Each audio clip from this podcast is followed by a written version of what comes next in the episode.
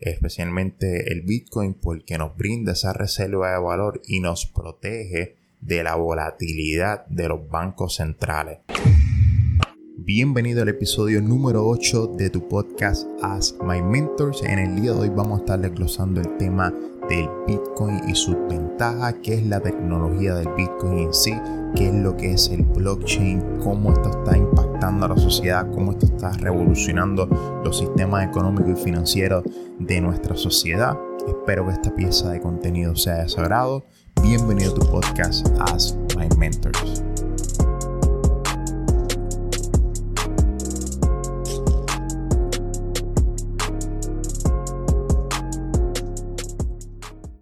Bienvenido al episodio de hoy. En el día de hoy vamos a estar discutiendo qué es el Bitcoin y sus ventajas. ¿Por qué realmente decidí hacer este podcast? La realidad del caso es que quería explicar el tema del Bitcoin y, su, y las criptomonedas de una manera bien sencilla, bien fácil de entender. Porque en mi investigación que he hecho y en mi estudio he encontrado que la información a veces se pierde y tiende a ser un poquito confusa a la hora de entender. Un tema que lo domino con bastante confianza y esta es una de las cosas que la quiero compartir. Este es su host, Mr. Jiménez. Vamos a dar comienzo. Antes de comenzar, quiero hacer un disclaimer sumamente claro. Las opiniones y sugerencias que voy a estar haciendo en este episodio son basadas en mi estudio, análisis e investigación cualquier decisión que usted decida tomar, es bien importante que usted consulte a un experto en el tema. Y si decide tomar una decisión de inversión, es bien importante que lo consulte con un asesor financiero.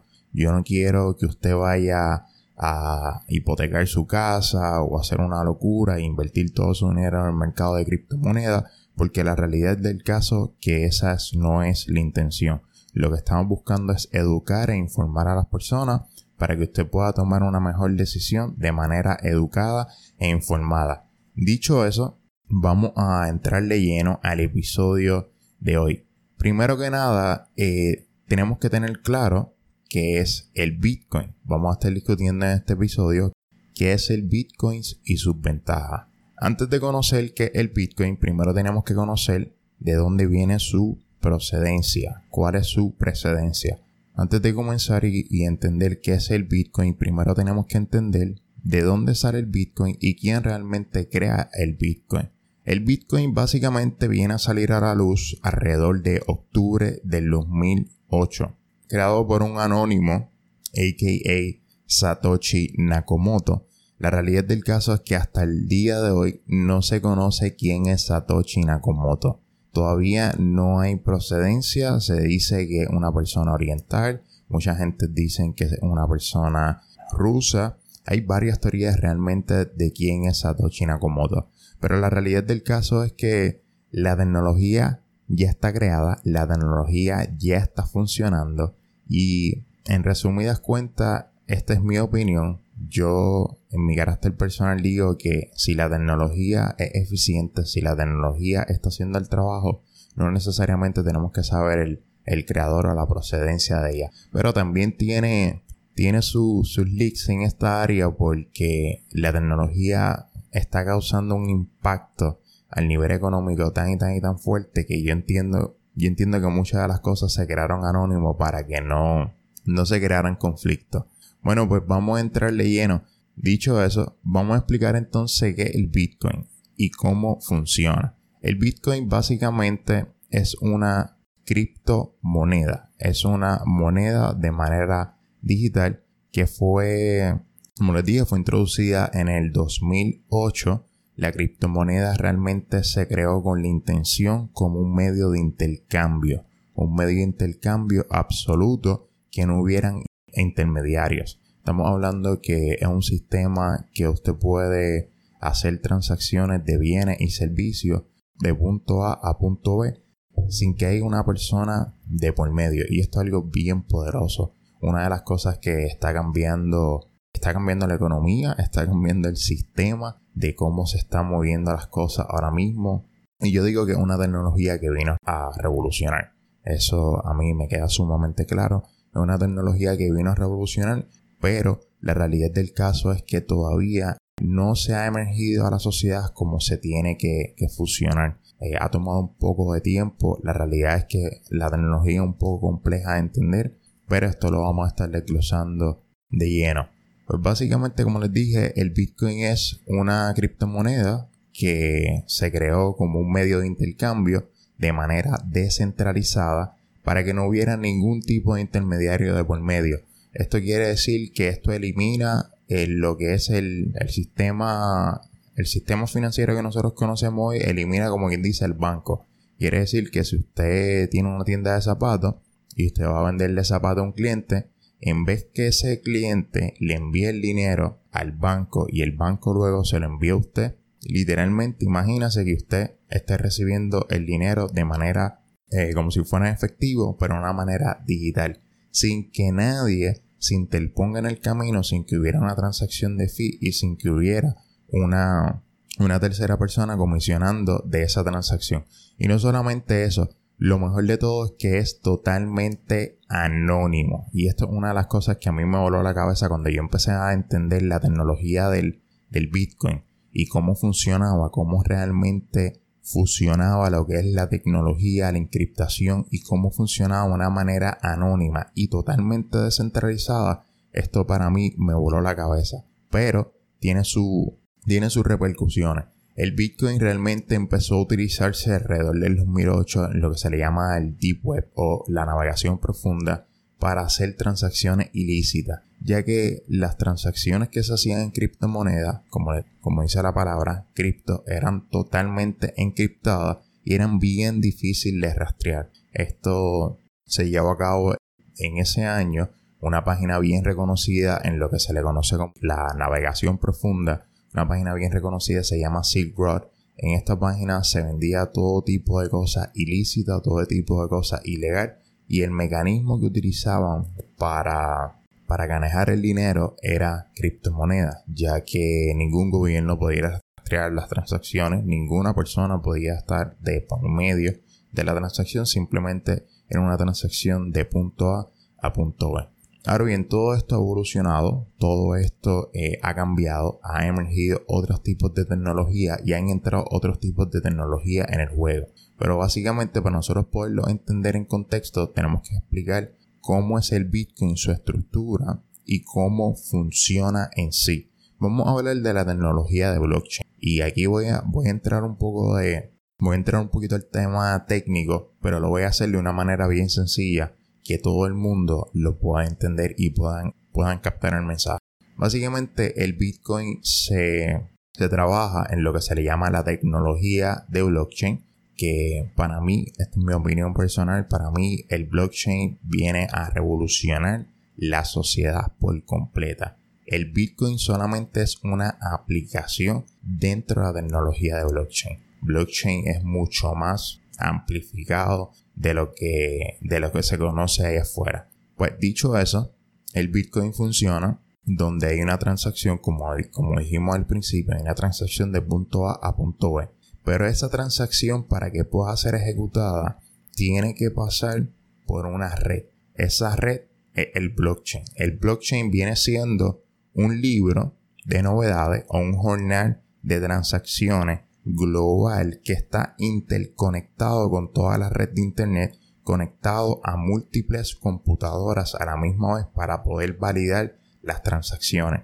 Y esto es algo bien interesante, como, como la tecnología es autosustentable, que ella misma se protege en el sentido de que al no tener un sistema central que la regule, ella misma crea lo que se llaman los nodes o los famosos nudos, que son básicamente computadoras con registros del mayor libro de jornal, que es el que lleva todas las transacciones, y estas transacciones se validan por un proceso que se llama proof of work o prueba de trabajo, y es lo que se cree entonces un hash. El hash viene siendo un número aleatorio de letras y números para encriptar la transacción y que pueda estar registrado dentro del libro del jornal o el libro de transacciones se le conoce como el blockchain. Entonces, una de las cosas que mucha gente a veces me pregunta, ah, pero esta tecnología eh, puede ser, la pueden manipular, la pueden, eh, las personas pueden manipular los hash rate y cambiar las transacciones. No. ¿Y, ¿Y por qué no puede pasar? Porque le puedo explicar ahora. Porque el proceso de cuando se emite una transacción, la transacción sale a la red. Se crea un hash, que es un número, como les dije, aleatorio, de letras, números. Y este número se crea a base de una computación de varias computadoras a la misma vez. Una vez se crea este número, este número entra a la red. Pero el detalle más importante de, este, de esta transacción es que el número que se crea tiene que ser totalmente distinto al número anterior que se creó en la última transacción. Y no solamente eso, tiene que tener una secuencia en los últimos dos números o en los últimos tres números, que es lo, que se le conoce como el NOT. Que automáticamente el hash rate entra a la cadena de bloque y lo que hace es que se crea un blockchain. Y automáticamente, para que ese número, ese hash rate se pueda modificar, todas las computadoras que están en la red tienen que validar la transacción y tienen que dar el mismo resultado. Y esto es lo que, esto es lo que convierte a Bitcoin tan y tan y tan poderoso. Que no hay, o sea, no hay un sistema central, no hay un gobierno, no hay una identidad que pueda tomar posesión y decir, pues, yo voy a crear tantos Bitcoin o voy a transferir tantos Bitcoins. ¿Tú sabes por qué?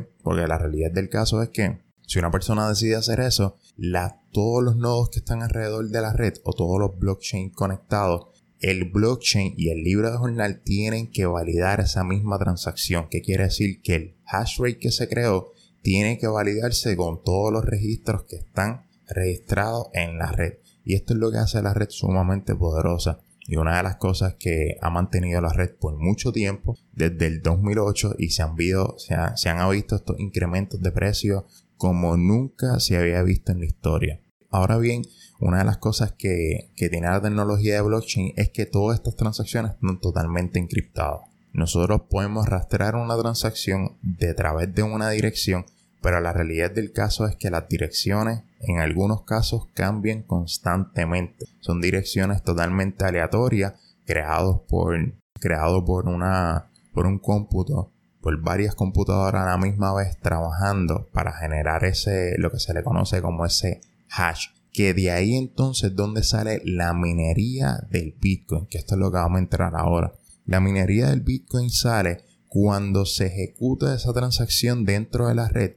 Tienen que haber varias computadoras haciendo un cómputo hexadecimal. Hexadecimal. Esto es lo que, esto es lo que convierte a la tecnología totalmente infalible en el sentido de que estamos hablando que tiene que ser un patrón de 16 dígitos. 16 dígitos tienen que ser creados de manera aleatoria. Y no solamente que esos 16 dígitos tienen que ser creados de manera aleatoria, es que uno de esos 16 dígitos tiene que conectar con la última cadena de bloque para que se pueda integrar en el blockchain. Y aquí es donde entran las computadoras a crear el proceso de minería. Por eso es que el proceso de minería consume tanta energía y por eso es que ustedes ven que cuando hay una minería de, Bitcoin o un cuarto de minería o unas computadoras creando el proceso de minado, el proceso de minado es varias computadoras, especialmente tarjetas de video,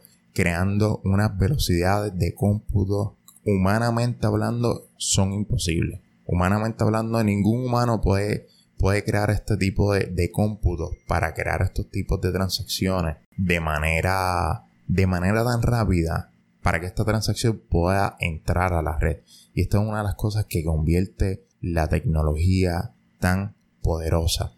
Una vez el proceso de la minería ya está creado, que el hash rate ya está eh, encriptado y ya está unido a la cadena de bloques, automáticamente se une y eso queda registrado en el libro de jornal, en el libro de transacciones que registra toda la red, que cada 10 minutos las transacciones se actualizan y es básicamente aproximadamente lo que se toma de 10 a 12 minutos es lo que se toma crear un hash rate de acuerdo a todas las computadoras que están conectadas para crear estos hash rate que se crean constantemente en el proceso de transacción del Bitcoin.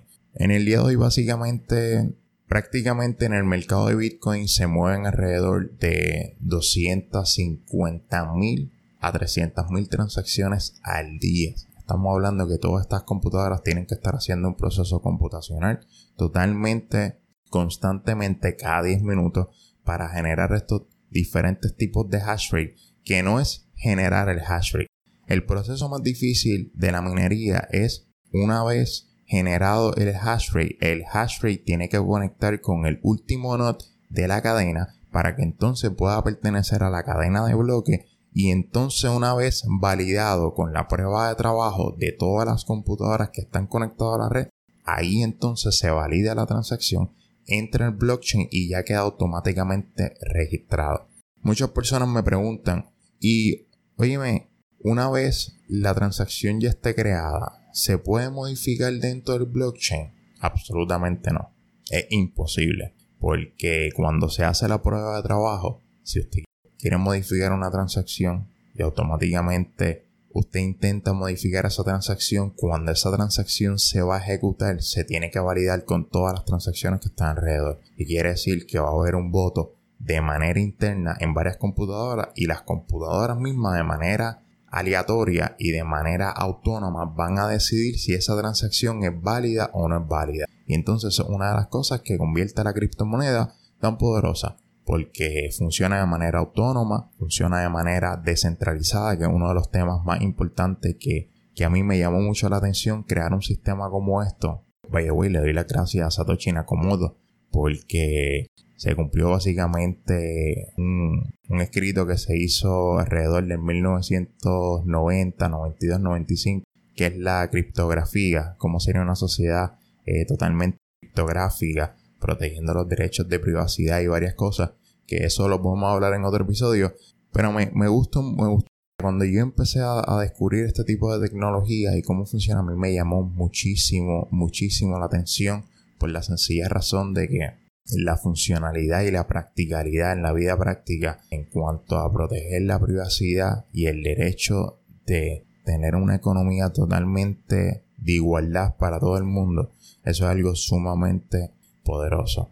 Luego de ahí, que el Bitcoin ya comenzó en circulación alrededor del 2008, empezó a tener bastante auge en la sociedad pero el boom más grande que fue en el 2017, el precio de Bitcoin se disparó a un precio histórico prácticamente tocando casi los 20 mil dólares por una criptomoneda. El Bitcoin básicamente salió a la sociedad en el 2008 a un precio de 10 centavos, 12 centavos por una criptomoneda y de momento esta, esta tecnología tomó un auge tan y tan y tan poderoso en la sociedad que en el 2017 hubo un boom ridículo y ahí automáticamente hubo un despegue a, unos niveles históricos en la sociedad que no se, no se visto, o sea, no se habían visto en la historia de criptomonedas. Actualmente el precio del Bitcoin al momento que yo estoy grabando esta pieza de contenido, el precio del Bitcoin está alrededor de los 8.837 dólares. La realidad del caso es que se ha mantenido fluctuando entre un precio de los 8.000 a 9.000 dólares. Se ha mantenido en ese range desde el último halving que sucedió. En el ambiente o el ecosistema de Bitcoin en sí ha tenido tres efectos de halving. Ahora bien, usted probablemente se pregunta ¿Qué es el halving? El halving es un proceso que hace la red de manera autónoma, que cada 200 mil, 210 mil Bitcoin minados, la red auto se regula, ¿ok? Se regula y baja la recompensa de minería. Recuérdense que cada vez que un minero está minando para crear estos tipos de hash rate, integrarlos a la red, cada vez que se crea un hash, la persona que está creando ese hash recibe una recompensa. El primer halving tuvo, tomó evento en el 2012, el segundo fue en el 2017 y el tercero, que fue el último halving que sucedió, estuvo evento este mes en el mes de mayo. Fue cuando tuvo la eventualidad del tercer halving y hay muchas predicciones, mucha gente dicen que esto fue, bueno, se puede ver en los gráficos como el, efecto que tuvo el primer halving en el 2012 y en el 2017 el precio del, Bitcoin eh, se disparó. El precio también se disparó de una manera astronómica que nunca se había visto, llegando a unos precios históricos de 20 mil dólares por cada Bitcoin. El, el mismo evento del 2012, la misma alza que tuvo en el 2012, de estar en un precio fluctuando, eh, fluctuando entre los 100, 120, se disparan unos niveles de mil y pico por el Bitcoin. La misma eventualidad tomó juego en el 2017 cuando después del halving el precio se disparó a unos precios totalmente históricos.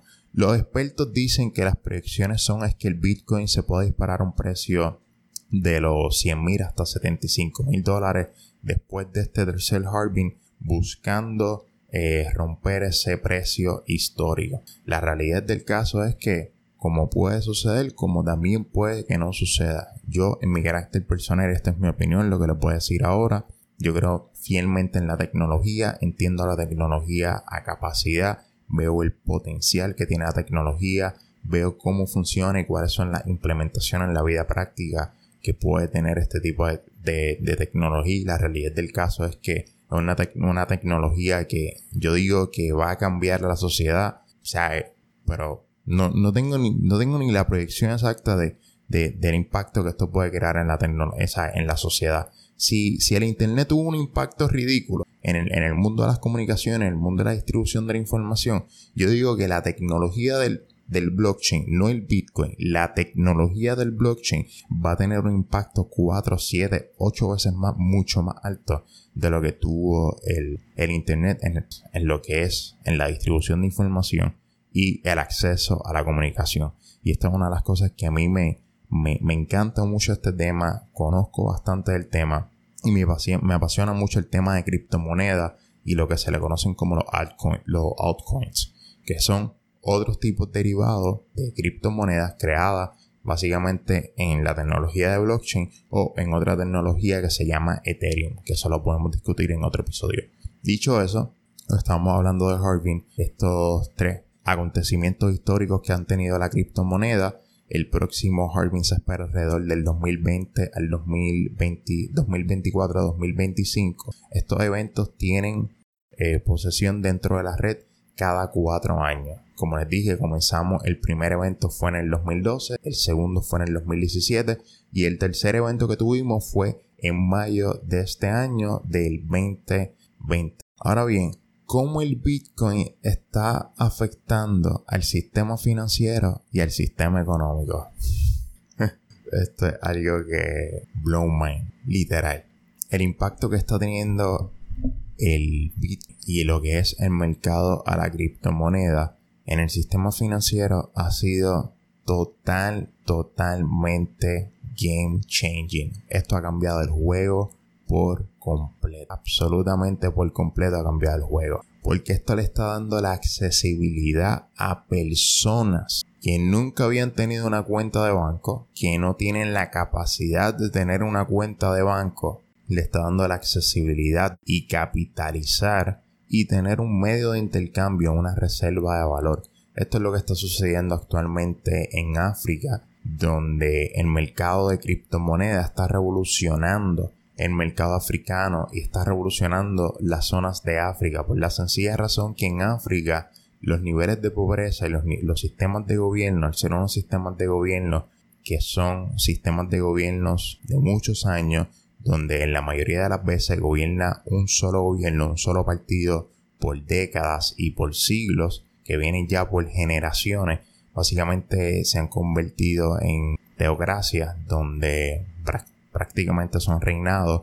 La accesibilidad al, a integrarse a la economía es bien poca porque la mayoría de estas personas no tienen documentos, no tienen accesibilidad a una cuenta de banco. Pero ¿qué sucede? Ya solamente con la conexión a Internet y un dispositivo móvil, estas personas reciben la capacidad de poder tener criptomonedas en sus billeteras digitales y poder intercambiar y utilizar las criptomonedas de una manera como método de intercambio para sus bienes y servicios. Y esto es una de las cosas que está teniendo mucho auge eh, dentro de la economía, eh, como yo le digo, la economía secundaria, porque recuérdense que nosotros tenemos una economía, la economía regular, que es la economía de bienes y servicios, donde están todas las personas eh, documentadas y tienen su tienen acceso a cuentas de banco y tienen acceso a, a todos estos tipos de bienes, pero luego tenemos las personas que no tienen la accesibilidad, la misma accesibilidad que tiene usted eh, que tengo yo de poder ir al banco y, crear su cuenta y, estar en, totalmente libertad de poder comprar y hacer lo que él quiera. Y muchos de los casos estas personas se refugian en el mercado de criptomonedas para utilizar la criptomoneda como un método de intercambio, ya que el gobierno no puede intervenir en las transacciones y son transacciones totalmente anónimas, son transacciones que no permite que un tercero se conecte. Ahora sí, les voy a decir algo sumamente claro, entrando en este tema del Bitcoin, el Bitcoin y sus ventajas. Les voy a hablar también de las desventajas que tiene el Bitcoin. El Bitcoin es un tema que si usted usualmente no tiene la capacidad de retener el password de su cuenta de email, les puedo decir que usted va a perder muchísimo dinero en el mercado de criptomonedas.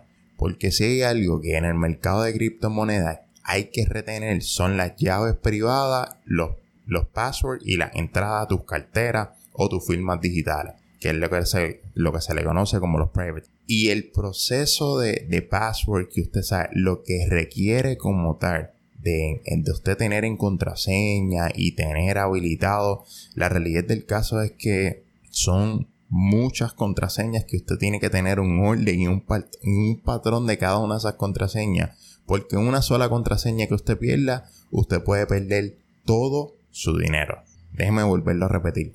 Una contraseña que usted pierda o una llave privada o una firma digital que usted pierda, usted pierde todo su dinero. ¿Por qué? Porque al ser un sistema totalmente descentralizado, no hay una identidad que lo proteja. No es como decir que usted tiene una cuenta de banco y la cuenta de banco se la hackearon. Usted puede ir al departamento de, asuntos de servicios financieros, hacer una reclamación y decirle, mira, hubo un fraude en mi cuenta. En el mercado de criptomonedas, como usted tiene la autonomía totalmente de su economía y no depende de, de ningún tercero, ni tampoco depende de gobierno, usted tiene que ser responsable de cada una de las cripto o tiene que ser, la realidad del caso es que tiene que ser responsable de su patrimonio en general.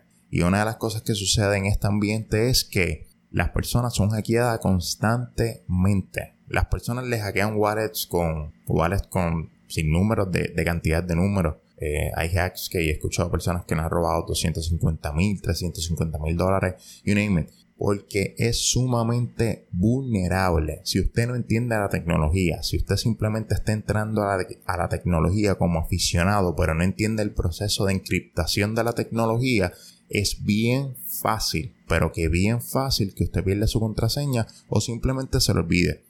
muchos de los casos que he escuchado son personas que, han entrado al espacio de cripto de manera como aficionado o buscando un capital gain o una ganancia de capital, que la realidad del caso es que el mercado es sumamente rentable. Haciendo un paréntesis, ha sido, ha sido más rentable que el S&P 500 en los últimos, en los últimos dos años.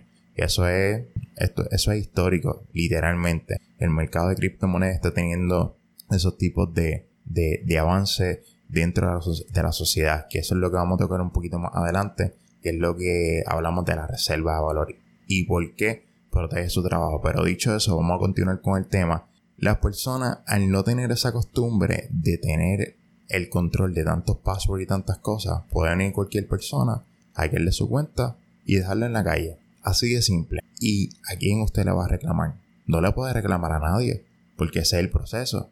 Al ser una economía totalmente autónoma, usted tiene el control de todo su dinero usted así mismo como tiene la ventaja de coger todo su dinero y no depender de un banco y salirse, salir del país, moverse a otro con todo su caudal dentro de una billetera digital o una billetera fría. Asimismo, usted tiene, usted, tiene la vulnerabilidad que puede venir cualquier persona, robarle su billetera digital o, robarle su billetera fría y saber cuáles son sus llaves privadas y dejarlo totalmente en la calle el mercado de Bitcoin que es sumamente vulnerable a un hack. yo siempre digo que toda persona que quiere entrar al mercado de criptomonedas tiene que ser, pero que tiene que ser bien diligente, bien diligente a la hora de tener sus cuentas en orden y sus contraseñas. Porque es más importante las contraseñas de la manera que usted la guarde que hasta el mismo dinero que usted pueda tener. Y asimismo no complicar el proceso con las contraseñas. Como digo una cosa, digo la otra. Hay personas que han tenido su cuenta hackeada, pero hay personas que también han olvidado su contraseña y han perdido todo su dinero. Y, es que el proceso de encriptación es un proceso tan y tan y tan fuerte que son llaves privadas generadas de manera aleatoria y solamente usted tiene el acceso. Más nadie tiene el acceso a esa llave privada al menos que usted la comparta. Que quiere decir que si usted tiene su llave privada y usted se le olvida simplemente un solo dígito, usted perdió su dinero. Usted perdió todo el dinero que usted tenga en esa llave privada. Por eso es bien importante que su llave privada es bien importante que usted la tenga segura, que a la hora de que usted tenga sus passwords, usted tenga sus contraseñas, las tenga bien estructuradas y usted sepa cada una de las contraseñas de los diferentes tipos de billetera que usted decida adquirir o los diferentes tipos de billetera que usted decida tener en frío. Una de las cosas que, que está tomando control, que es lo que lo que está pasando al nivel económico y es lo que los bancos no, le, no les gusta, es que el Bitcoin le está dando la capacidad a las personas de poder tener una reserva de valor de su dinero. ¿Por qué el Bitcoin se ha convertido en una reserva de valor y se ha convertido en, un instrumento financiero como lo que son los, el mercado de futuro de Bitcoin? Se ha convertido de esa manera por la sencilla razón que el proceso de la minería del Bitcoin lo hace tan complejo y tan seguro que es totalmente imposible de duplicar. Yo lo, puedo decir en mi opinión personal, es imposible. Humanamente hablando, es imposible duplicar el Bitcoin. Porque la red está tan protegida de manera autónoma que mientras más hash rate se creen, mientras más criptomonedas están entrando en circulación, más fortalecida es la red porque la cadena de bloques y el libro de jornal es mucho más grande. Mientras más robusta es la red, mucho más segura es. Y esto es lo que ha causado que muchas personas vean el Bitcoin como una reserva de valor de su dinero. Y esto es algo que, que está pasando actualmente ahora mismo, que está sucediendo. Ahora mismo vamos a ver, hay muchas personas que han generado un montón de dinero en el mercado de criptomonedas desde su comienzo, personas que confiaron en la tecnología, eh, vieron la tecnología crecer, vieron el potencial de la tecnología, hicieron una, hicieron una inversión confiando en, la tecnología y tuvieron su recompensa. Y hay miles de, de crypto millonarios a base de criptomonedas, que han generado fortunas en el mercado de cripto. La realidad del caso es que yo comencé en el mercado de criptomonedas alrededor del 2014 al 2015 y tuve mucha, mucha intriga. Fui un poco escéptico hasta que cogí varios cantazos, eh, muchas pérdidas de dinero en el sentido de que perdí oportunidades por necio y por incrédulo. Pero la realidad del caso es que ya, ya he abrazado a la tecnología, entiendo la tecnología y, por eso es que la, la comparten en estos momentos. Y muchas de las cosas, como les dije, las personas están utilizando el Bitcoin como reserva de valor por la sencilla razón, por la sencilla razón que es un activo que nadie puede duplicar. Y esto lo que hace es que nos protege nuestro tiempo y protege nuestro esfuerzo y trabajo. ¿Por qué digo esto? Porque actualmente nosotros vemos como los bancos centrales compran deuda de gobierno y emiten papel, moneda, de manera, de manera descabellada. Estamos hablando que la impresión de, del dinero fiduciario, lo que se le conoce en inglés como el fiat currency, eh, está siendo imprimido de una manera, de, como nunca antes visto en la historia. ¿Y qué sucede? Si usted realmente, haciendo un paréntesis, explicándolo de una manera eh, bien sencilla, Si usted guarda 20 dólares en su cuenta de banco, pero usted tiene un banco central que imprime prácticamente 20 trillones de dólares, esos 20 dólares que usted tiene en su cuenta de banco van a valer, van a valer absolutamente cero. Porque estamos hablando que eso es una gota de agua dentro de un océano. Literalmente hablando. Entonces, ¿qué es lo que sucede? Cuando estos bancos centrales emiten tanta moneda fiduciaria, el problema que sucede es que el poder adquisitivo que tiene su, dinero hoy en día pierde valor constantemente. Y por eso es que muchas de las personas se están mudando al mercado de criptomonedas, utilizando especialmente Bitcoin como una reserva de valor, porque ha probado por los últimos cuatro años cómo el sistema y la tecnología protege tu esfuerzo y trabajo porque la realidad del caso es que sigue subiendo de valor. La realidad es que el Bitcoin es sumamente volátil. Cuando hablo de que es sumamente volátil, hay, hay unas transacciones de precio ridículamente hablando. ¿Qué quiero decir con esto? Que si usted piensa entrar al mercado de Bitcoin a, a entrar a buscar dinero para convertirse en millonario en los próximos 60 días, yo les quiero decir desde ahora que ustedes lo que van a hacer es que pueden perder hasta su casa si se vuelven locos. Porque la realidad del caso es que el mercado es sumamente volátil. La manera ideal para entrar al mercado de, al mercado de Bitcoin sería que usted haga un plan de trabajo. Usted decida la cantidad que usted va a comenzar a, guardar o, o va a tener en reserva en criptomonedas para que usted pueda proteger el poder adquisitivo de su dinero, de su tiempo y de su esfuerzo, porque recuérdese que el dinero que usted está trabajando, usted está arduamente trabajando por ese dinero. No es lo mismo que usted le regalen dinero que usted tenga que trabajar por dinero. Y esto es una de las cosas que por eso es que me gusta el, especialmente el Bitcoin, porque nos brinda esa reserva de valor y nos protege de la volatilidad de los bancos centrales, de la descabellada idea de los bancos centrales de estar imprimiendo dinero de manera de manera como los locos, sin ningún tipo de precedente o sin ningún tipo de impacto en lo que pueda causar en la sociedad.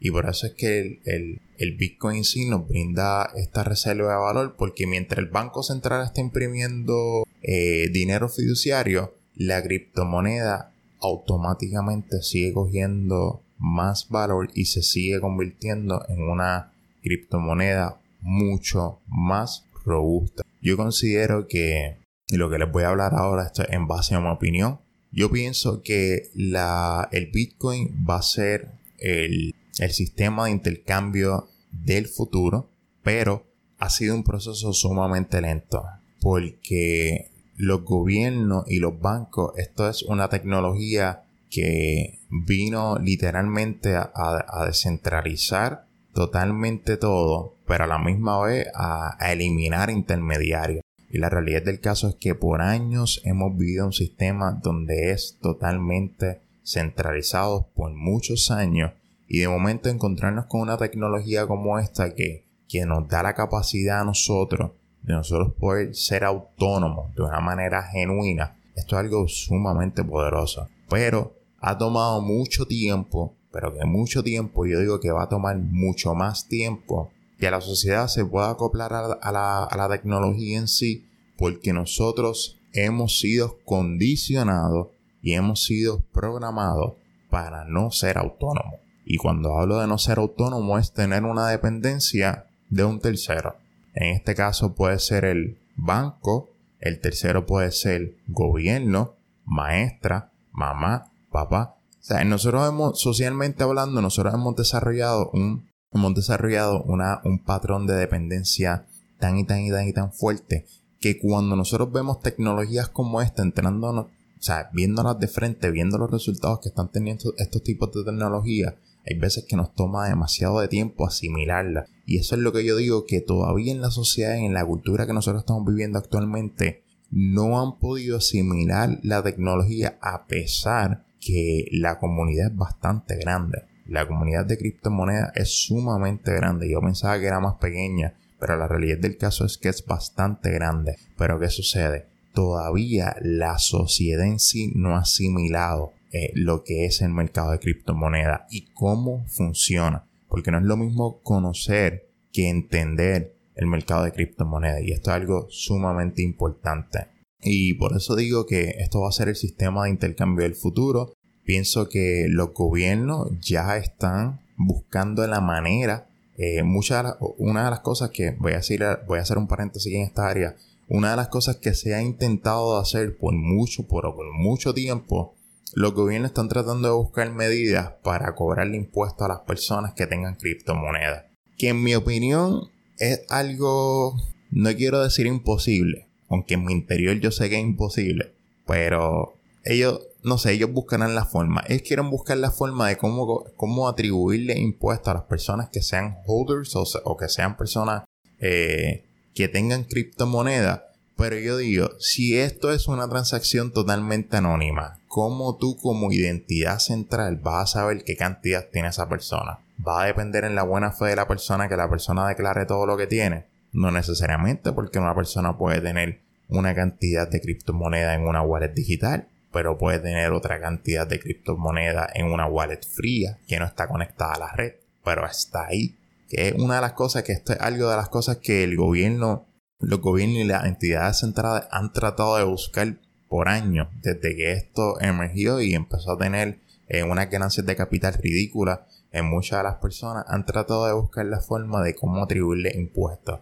Y no solamente eso, los gobiernos también han tratado de crear su criptomoneda. Eh, hubo un rumor en el, en el 2016, 2018 donde se decía que el, el, Banco Central estaba trabajando en lo que se le llama el FedCoin, que fue como un proyecto piloto a lo que podría ser la criptomoneda del Banco Central que para mí eso a mí me, me paró los pelos, porque no es lo mismo una moneda totalmente descentralizada a una moneda que es totalmente centralizada. Cuando tenemos una criptomoneda totalmente centralizada, el que está emitiendo la información de manera central tiene control de todo lo que nosotros hacemos y nos puede manipular y nos puede controlar a diferencia de una persona, a diferencia de un sistema descentralizado donde nosotros tenemos una autonomía propia y es una economía libre para poder tener libre competencia, un mercado libre. Y esta es una de las cosas que los gobiernos han trabajado por años, considero que lo van a seguir trabajando,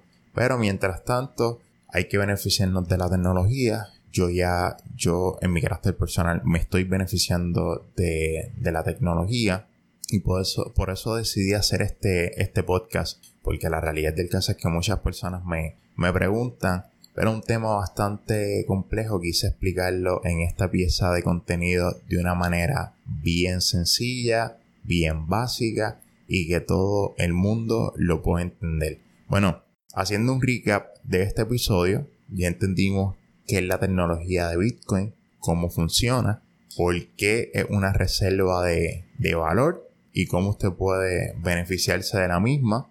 Recuerde siempre, siempre, siempre investigar y estudiar antes de tomar una decisión de inversión.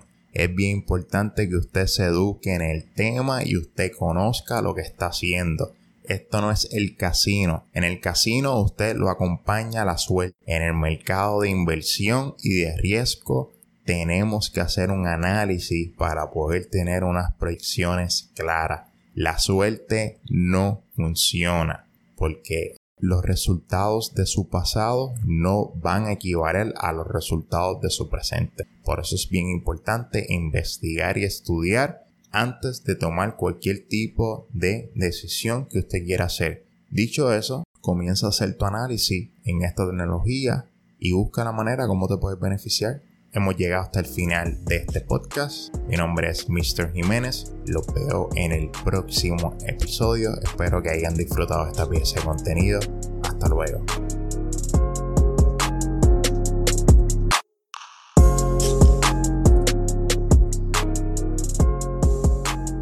Si te gustó la pieza de contenido que acabas de escuchar, yo te invito que te suscribas a nuestro podcast de Ask My Mentors. Estamos disponibles en todas las plataformas puede buscar en Anchor, Apple Podcasts, Glitch y Spotify. Usted se suscriba a la plataforma de su preferencia para que se mantenga al tanto del contenido que vamos a estar subiendo en el futuro. Una vez más, este es su host, Mr. Jiménez. Hasta la próxima.